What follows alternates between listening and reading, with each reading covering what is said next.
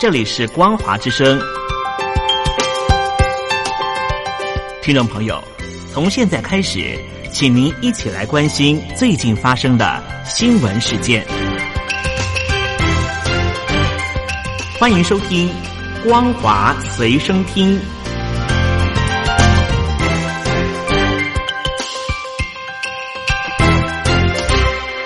手机旁的听众朋友，您好，欢迎收听光华随身听，我是嘉玲。我们来关心最近发生的新闻。湖北武汉市将在八日解除离开武汉及湖北的通道管控措施，有序恢复对外交通。武汉市委书记王忠林召开专题会议时强调，要确保疫情防控不会因为离开武汉通道的解除而出现反弹逆转。此外，解封后，武汉市仍然持续小区封闭式管理，离开武汉者要持有湖北健康码绿码。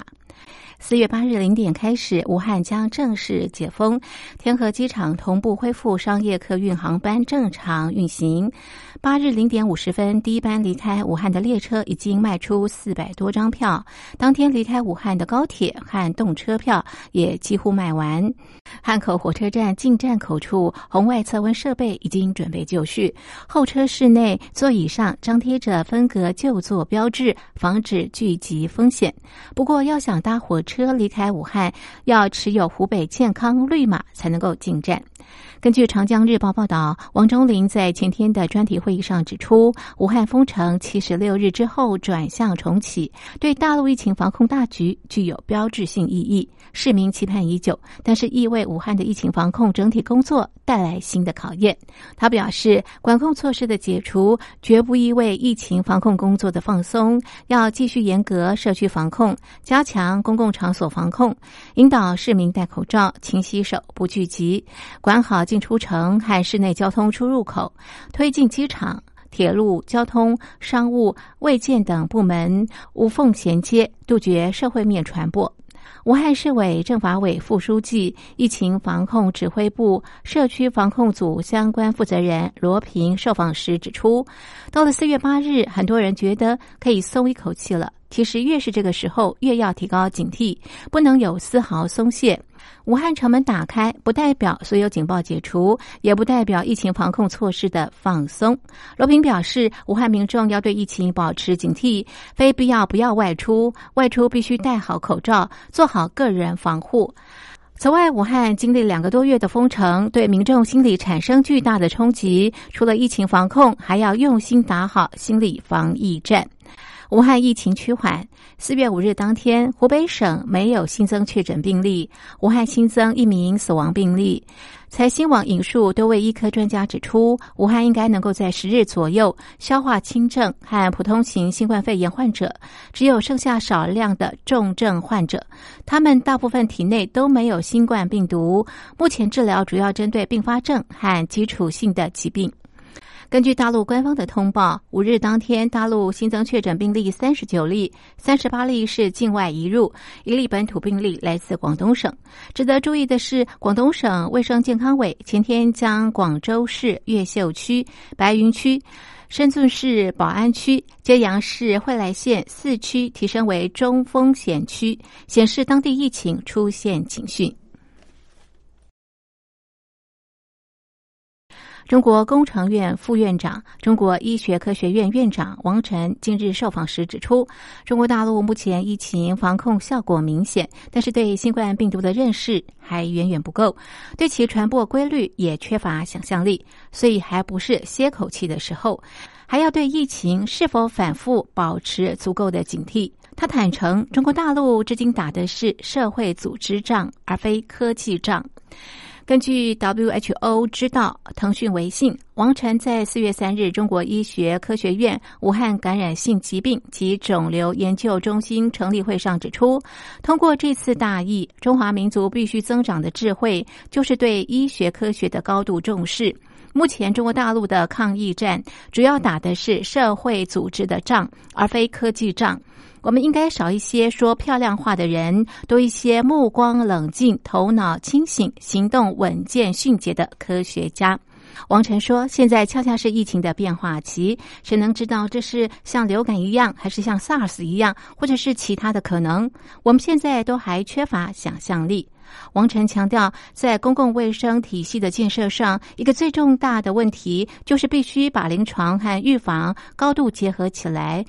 重视什么，就把什么独立出来的管理体系，容易变成一种画地为牢的局面。他还提到，中共中央防疫领导小组已经明确提出，各地尤其是重点疫区，要通过核酸及血清抗体检测，进行健康人群的流行病学调查。王晨说：“通过核酸检测可以发现无症状感染者，通过抗体检测可以反映人群的免疫水平，两者结合可以对病毒规律和疫情走向有一个科学的评估，对疫情防控有深远意义。”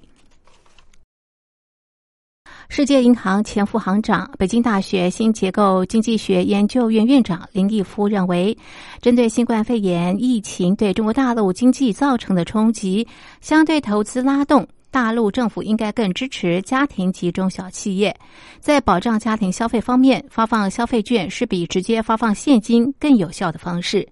根据澎湃新闻报道，林毅夫近日在中国发展高层论坛的视讯会议上指出，疫情为大陆经济和产业带来巨大不确定性。到目前为止，大陆经济已经受到巨大负面冲击，尤其是中小企业生存环境严峻。如果疫情和封城措施持续下去，加上国外出口市场的倒塌，大多数中小企业很难活下去。城市地区失业率已经快速上升，将连带导致许多多农村家庭和低收入人群受到重创。林毅夫强调，中国大陆的经济增长必须依赖国内市场和需求。过去大陆政府应对经济危机主要靠投资拉动，但是这次需要同时保护家庭、保障消费，帮企业渡过难关。在保障家庭消费方面，发放消费券是比直接发放现金更有效的方式，因为人们拿到现金可能不会去消费，所以不会直接转化为需求。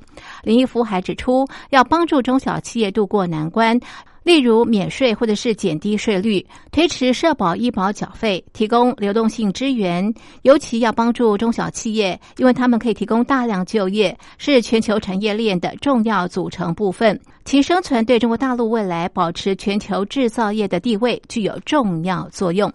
此外，根据南华早报报道，在新冠病毒肆虐之下，中国大陆今年首季有超过四十六万家公司倒闭，令当局重振经济之举面对挑战。根据大陆商业资料库天眼查的数据，首季倒闭的公司当中，一半营运不超过三年，有些是营运牌照被吊销的，有些是自己停止经营，其中有两万六千家是出口企业。在同一季内。大陆新注册企业数量却大幅下跌，大概有三百二十万家，较去年首季下跌百分之二十九。新成立的公司大都在传统经济强的省份，如广东省。因应新冠肺炎疫情扩大，日本首相安倍晋三六日表态，最快七日发表紧急事态宣言，宣布东京、大阪、神奈川、埼玉、千叶、兵库及福冈等。七个都府县进入紧急状态，为期一个月。这将是日本中央政府第一次宣布紧急事态宣言。同时，安倍也宣布将实施规模达一百零八兆日元的紧急经济对策，金额达日本 GDP 的两成，近乎二零零九年金融风暴时振兴纾困金额的两倍。内容包括针对收入减少的家庭、中小企业提供超过六兆日元。现金补助，并且扩大民间融资，为企业纾困，也将史无前例的提供二十六兆日元，让企业暂缓纳税及缴交社会保险费，协助企业持续营运，保障就业。以上是本节的光华随身听，谢谢您的收听，我是嘉玲，我们下次同一时间继续在空中相会。